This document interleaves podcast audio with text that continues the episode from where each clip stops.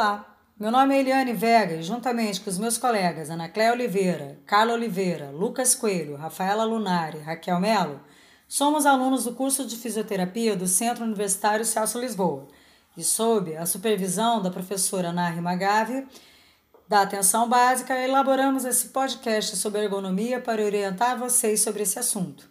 Já ouviram falar sobre? Se ainda não, vamos explicar.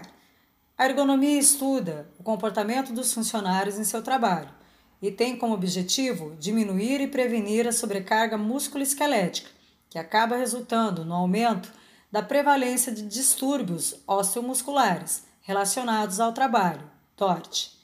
Você sabia que os três principais diagnósticos da DORT são lesões no ombro, transtorno de sinóvias e tendões, e as dorsalgias?